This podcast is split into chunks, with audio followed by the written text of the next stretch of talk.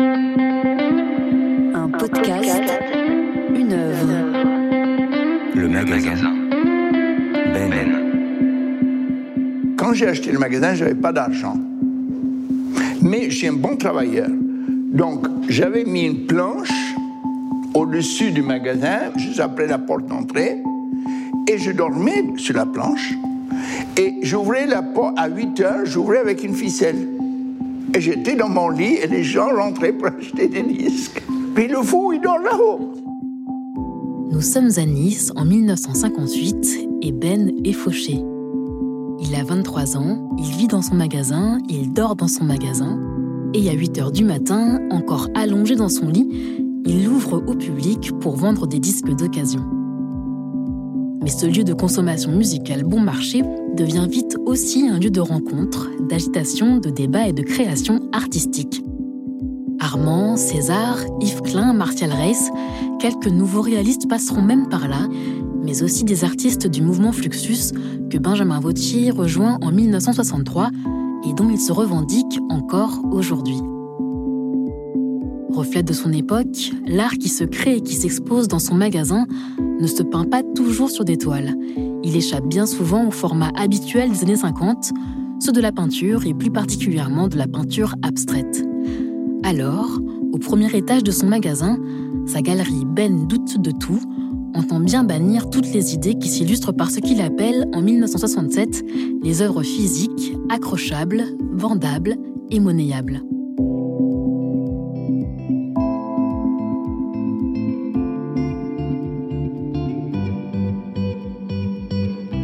Les 3 mètres carrés de son magasin, on trouve effectivement des formes d'art qui ne sont pas à vendre ni à consommer.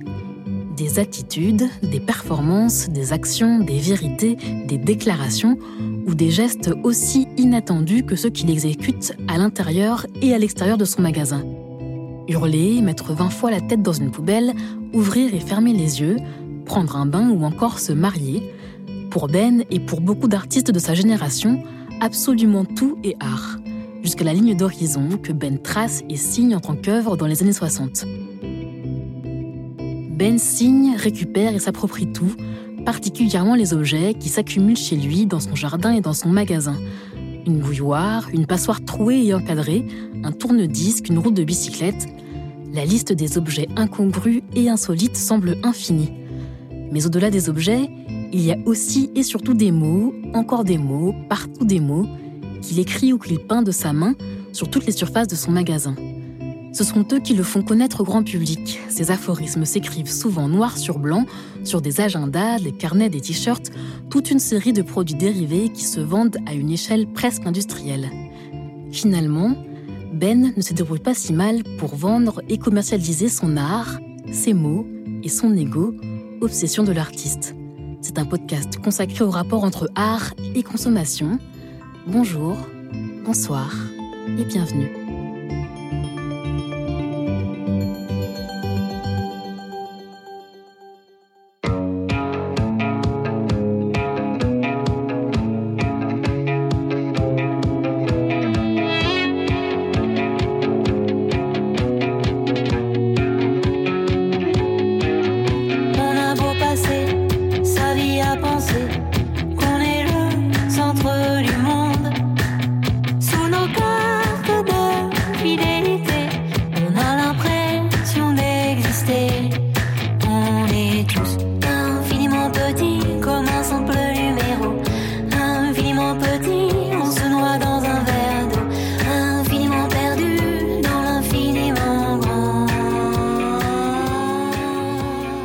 Je n'aime pas les biographies. Les biographies, c'est de l'ego. Le rêve, c'est de pouvoir un jour être artiste sans biographie. Mais c'est presque impossible car l'art, c'est toujours de l'ego. Seule excuse, il y a des gens qui se demandent qui est Ben et d'où vient-il, qu'a-t-il fait? Alors pour eux, voici remis à jour ma vie, mon nombril, mes conneries. 1935. Je suis né à Naples, Italie, à 18 juillet, au dernier étage d'une maison avec une terrasse pleine de soleil. 1939. À la déclaration de la guerre, ma mère part pour la Suisse et divorce de mon père. Elle part ensuite pour la Turquie. 1945. La guerre finie, ma mère part avec moi pour l'Égypte. 1947. Nous partons pour Lausanne, en Suisse. Entre-temps, ma mère, qui n'a jamais travaillé, n'a plus d'argent. Et nous vivons au cinquième étage d'un petit hôtel. Au collège, on se moquait de mon accent et je me souviens d'avoir eu envie de me jeter du haut d'un pont. 1949. Parce que la vie est trop chère en Suisse et parce que je souffre de sinusite aiguë, ma mère vient s'installer à Nice, où elle a des amis. 1958. Je vends la petite librairie papeterie que ma mère m'avait achetée pour acquérir un autre fonds au 32 rue Tondouti de l'Escarène, mon magasin. Je me mets à y vendre des disques d'occasion et à décorer ma façade avec n'importe quoi. 1959. Mon magasin devient un lieu de rencontre pour tous les jeunes qui font du nouveau. 1964. Je me rends à New York pour rencontrer George Brecht, car je considère le nouveau réalisme trop commercial et je préfère l'esprit Fluxus. 1975. Pontus Hulten, directeur de Beaubourg, achète mon magasin qui devient une des plus grandes pièces du centre Pompidou. C'est un des rares conservateurs qui n'a pas peur de mettre la création dans un musée et non pas uniquement la consécration. Pontus Sultan, donc, qui euh, sera le premier à diriger le centre Pompidou, va acheter le magasin avant l'ouverture du centre Pompidou. Et c'est un geste très, très fort que d'acquérir euh, quelque chose qui d'abord était a priori pas complètement une œuvre, puisque c'était un magasin. Mais bien évidemment, Ben considérait ça non seulement comme une œuvre, mais comme son œuvre d'art totale.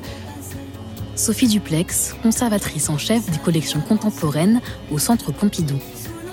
Ce qui était intéressant par rapport au musée, c'est que c'était une œuvre euh, complexe, extrêmement euh, dérangeante euh, de, par son contenu, difficile à conserver de par tous ces matériaux divers et variés, parfois même organiques, qui composent le magasin. Donc ça, c'était aussi un défi pour le musée. Et également cette idée que finalement c'était une œuvre qui n'était pas figée et qui allait être amenée à, à évoluer.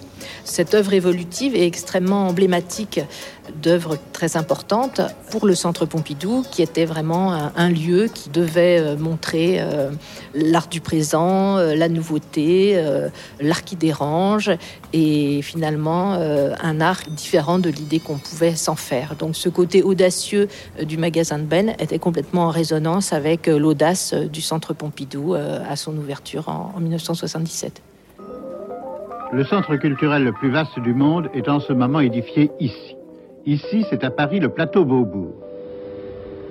Pour le secrétariat d'État à la culture, aux destinées duquel préside M. Michel Guy, le centre Beaubourg comptera parmi les réalisations les plus notables de l'époque, encore en chantier, c'est déjà un succès. En fait, je souhaite que Beaubourg fonctionne comme une sorte de double entonnoir, ouvert sur euh, les activités internationales et diffusé largement euh, dans toute la France. Et à l'inverse, je souhaite que cet entonnoir fonctionne comme dans l'autre sens, comme en quelque sorte une espèce de centrale de la décentralisation, c'est-à-dire montre les activités les plus intéressantes euh, de la France et les diffuse euh, largement à l'étranger. Alors là, nous sommes dans le musée, au niveau 4 du musée, et nous sommes face à euh, une, œuvre assez extraordinaire, toute bariolée, colorée, avec des inscriptions partout. Euh, C'est comme une sorte de, maison. Et en fait, il s'agit d'un magasin, le magasin de Ben.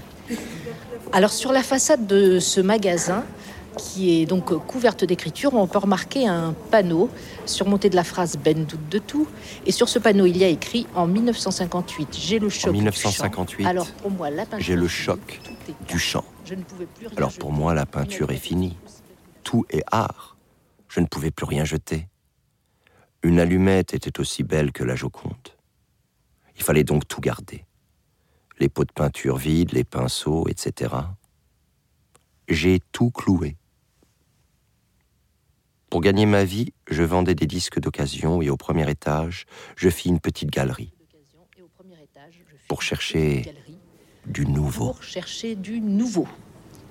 Ça, c'est vraiment une déclaration euh, de Ben très très importante. Effectivement, à la fin des années 50 et, au tout début des années 60, il y a vraiment ce mouvement vers une reconsidération euh, de l'objet et des, choses banales, que ce soit euh, les nouveaux réalistes ou le mouvement Fluxus plus particulièrement, qui est sans doute le, plus extrême, jusqu'à dire que même un courant d'air, euh, c'est de l'art.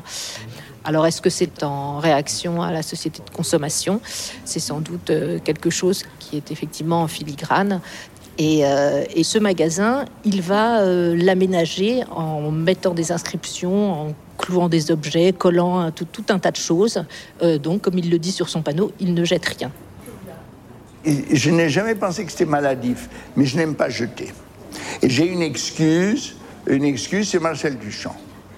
Marcel Duchamp a dit le porte-bouteille est une œuvre d'art, la pissotière est une œuvre d'art. Dans ces conditions, mes chaussures sont une œuvre d'art. Donc il y a mails. Donc on ne peut pas jeter quoi que ce soit parce que tout est art. Euh, Marcel Duchamp, donc, c'est ce grand artiste du XXe siècle qui a inventé le ready-made, c'est-à-dire euh, l'objet tout fait que l'artiste va pouvoir signer. C'est là où Ben décide, lui, effectivement, de généraliser ce geste du tout est art et donc de considérer qu'il n'y a pas de distinction entre l'art et la vie. Il y a donc tout un travail d'appropriation euh, chez Ben euh, qui fait sur un mode extrêmement ludique, mais à la fois sérieux quand même. Et il va signer tout un ensemble de choses. Ben Sing tout. Il aimait beaucoup d'ailleurs aussi l'idée que comme il disait, ça allait emmerder les autres artistes parce que son magasin, comme il était compliqué en plus à monter, eh bien, quand on commençait à le, présenter dans le musée, on le présentait pour de nombreuses années. Donc comme ça, les autres allaient être jaloux et ça, il en était aussi très content. Donc Ben, euh, effectivement, se caractérise par son ego et je crois que le magasin est à l'image de cet ego absolument extraordinaire euh, qui nous touche beaucoup. J'aime les gens qui doutent, les gens qui trop écoutent leur cœur se balancer. J'aime les gens qui disent et qui se contredisent et sans se dénoncer. J'aime les gens qui tremblent, que parfois ils nous semblent capables de juger. J'aime les gens qui passent moitié dans leur godasse et moitié à côté. J'aime leurs petites chansons,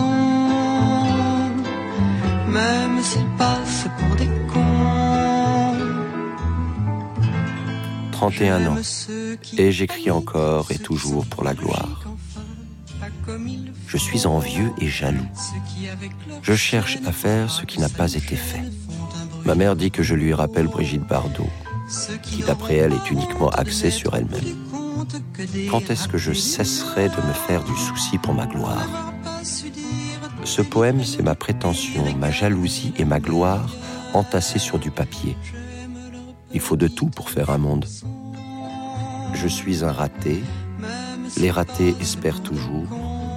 Si l'art c'est de la merde, ne plus en faire, être heureux, inactif.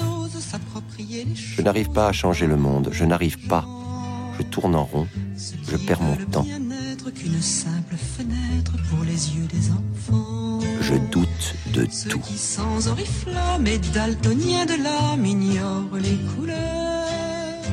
Ben doute de tout et il l'écrit partout. Sa quête de vérité le pousse à questionner le monde. Ben doute de tout et il l'écrit partout et sa quête de vérité le met aussi à questionner le monde dans des théories comme celle de l'ego. D'ailleurs, cette théorie de l'ego, il la généralise à plusieurs problématiques qui l'obsèdent, comme l'oppression des peuples minoritaires. Occitans, Bretons, Corses, leur langue et leur ego culturel ne peuvent être sacrifiés sur l'autel de l'universalité supposée de l'ethnie dominante et de sa langue. Ici, il s'agit des Francs et de leur langue française. Pour Ben, qui ne parle pas l'occitan mais qui le comprend, à chaque langue son territoire linguistique et à chaque peuple le droit d'exister et de défendre son territoire. C'est une théorie qu'il affirme depuis 60 ans, depuis sa rencontre avec François Fontan, activiste humaniste, occitaniste et théoricien de l'ethnisme.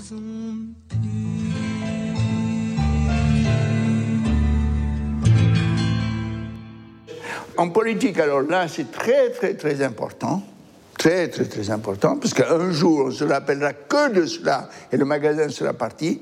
François Fonton, qui était le créateur de l'ethnisme, Et il y a un peuple là où il y a une langue, il y a une langue là où il y a une culture, a fondé le Parti nationaliste occitan dans mon magasin. Donc le Parti nationaliste occitan a été fondé dans mon magasin. Et donc j'ai insisté pour qu'il y ait un panneau marqué lieu dans lequel a été fondé le Parti nationaliste occitan. Et il aimait venir, il avait un coin où il débattait avec les gens. 1958. Sur la promenade des Anglais, je rencontre François Fontan. J'étais anarcho-stalinien, communiste, universaliste. Cela parce que ma mère était de gauche, mais dans une famille de riches où elle faisait du communisme de salon. Mais François Fontan me convainc de la réalité des ethnies. J'ai donc opté pour sa vision du monde de gauche, mais où la diversité règne. 1977. Je défends de plus en plus la langue occitane dans ma région. J'écris partout pour avoir une radio et une télévision en niçois. 1985. Je veux abandonner l'art encore une fois. Je dis avoir une indigestion des produits qui m'entourent et n'être qu'un pion dans les mains du pouvoir culturel. 1989. Mort de ma mère. Paisible, un soir de novembre. Ma mère a beaucoup compté pour moi. Je crois que c'est d'elle que je tiens cette hantise de la vérité. Et pourtant, je commence à douter si c'est vraiment la vérité que je cherche ou si c'est me servir de la vérité comme une arme pour satisfaire mon ego. 1992 toujours des angoisses de gloire et la peur qu'on ne parle plus de moi. Je me dis parfois, il faut que je quitte Nice. Mais ce serait aller contre mes principes et je m'accroche. Ben aimait beaucoup Nice et, pour rien au monde, il ne serait parti à Paris. Pour lui, c'était extrêmement important de rester à Nice. Et euh, il a effectivement toujours été un, grand défenseur des minorités. Sur son magasin, euh, derrière, il y a une sorte d'arbre généalogique avec toutes sortes de d'ethnies qui sont indiquées. Et euh, il met vraiment en avant son engagement personnel pour toutes ces minorités. Alors effectivement, euh, il n'aimait pas euh, l'impérialisme euh, parisien et de façon plus générale, son magasin était aussi un lieu d'agitation dans le sens où il y organisait aussi toutes sortes de débats et donc il permettait l'expression des minorités. Il pense même à un moment que finalement c'est la chose la plus importante à défendre dans sa vie.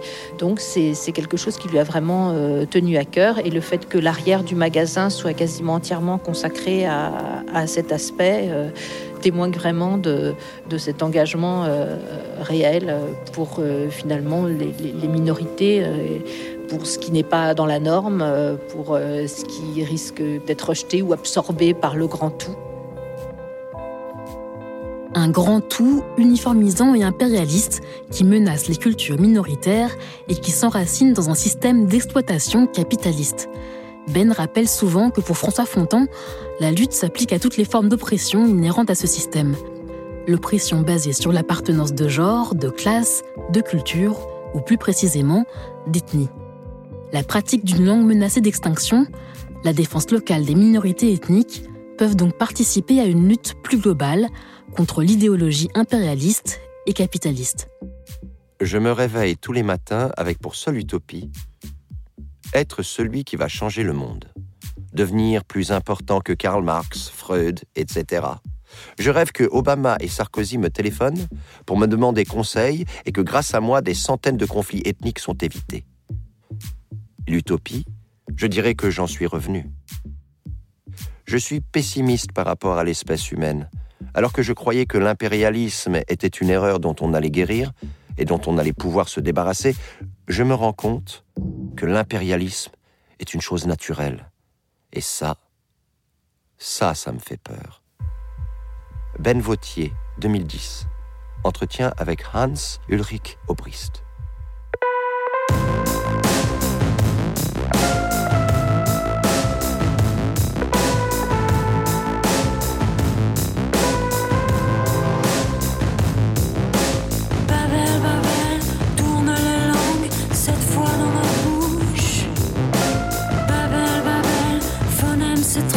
et mots nous étouffent.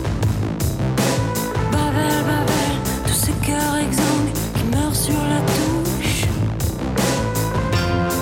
On a du mal à se comprendre, on a du mal à se comprendre.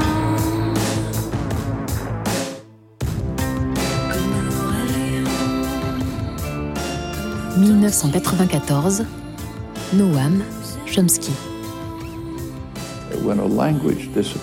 Quand une langue disparaît, c'est une grande perte.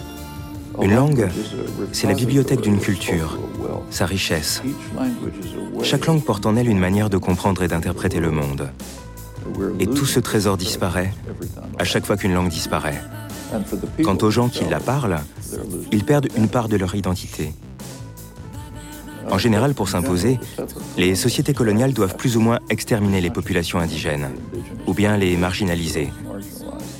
Mais ça ne se passe pas seulement au sein des cultures indigènes. Ça se passe aussi en Europe, par exemple. On dit que ce sont des dialectes, mais ce sont de véritables langues. Et le nombre de langues pratiquées en Europe a radicalement diminué, notamment à cause de la formation politique des États modernes. La création des États est un processus extrêmement violent, qui rassemble des gens qui n'ont rien en commun, qui sépare d'autres gens qui ont tout en commun. Regardez le monde d'aujourd'hui.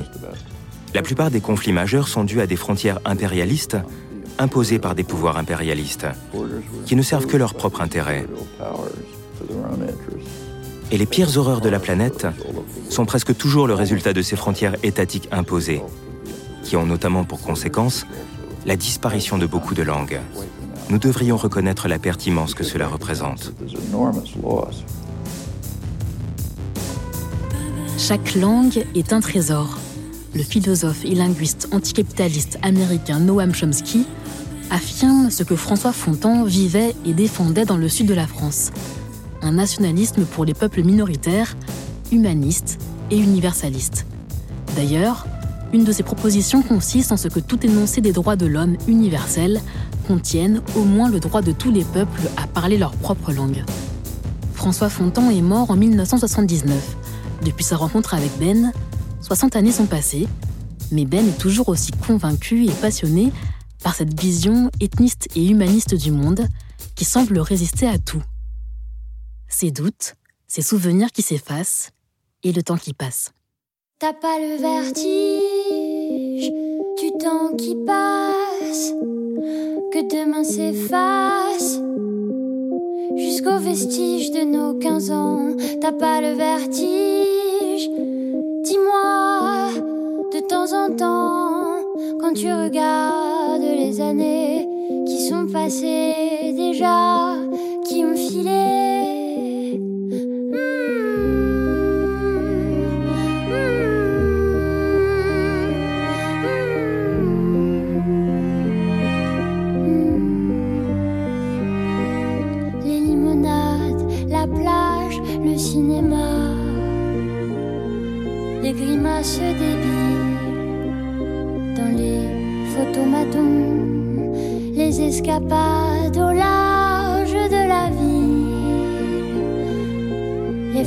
Farces trop faciles, ma sœur, pour se moquer des autres filles et jouer aux garçons, ma sœur courir, entendre battre son cœur.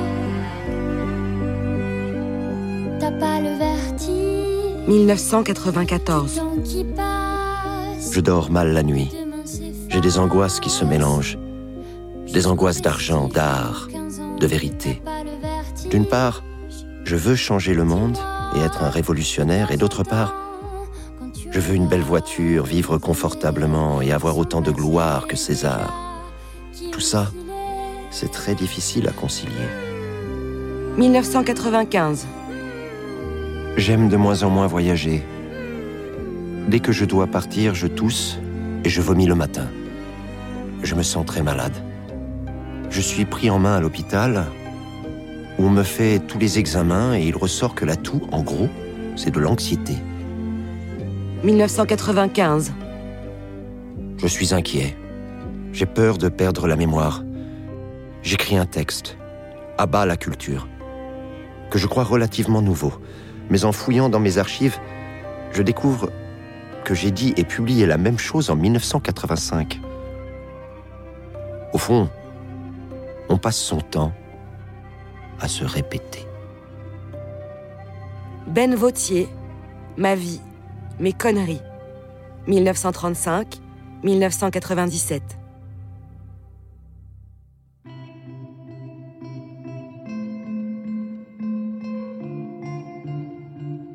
C'est la fin de notre épisode consacré au magasin de Ben. C'était un podcast du Centre Pompidou. Réalisation Lydie M. Production Morgan Elbaz et Patrick Chazot. Mixage Yvan Gariel. Lecture Juliane Egerix et Marianne Bergès.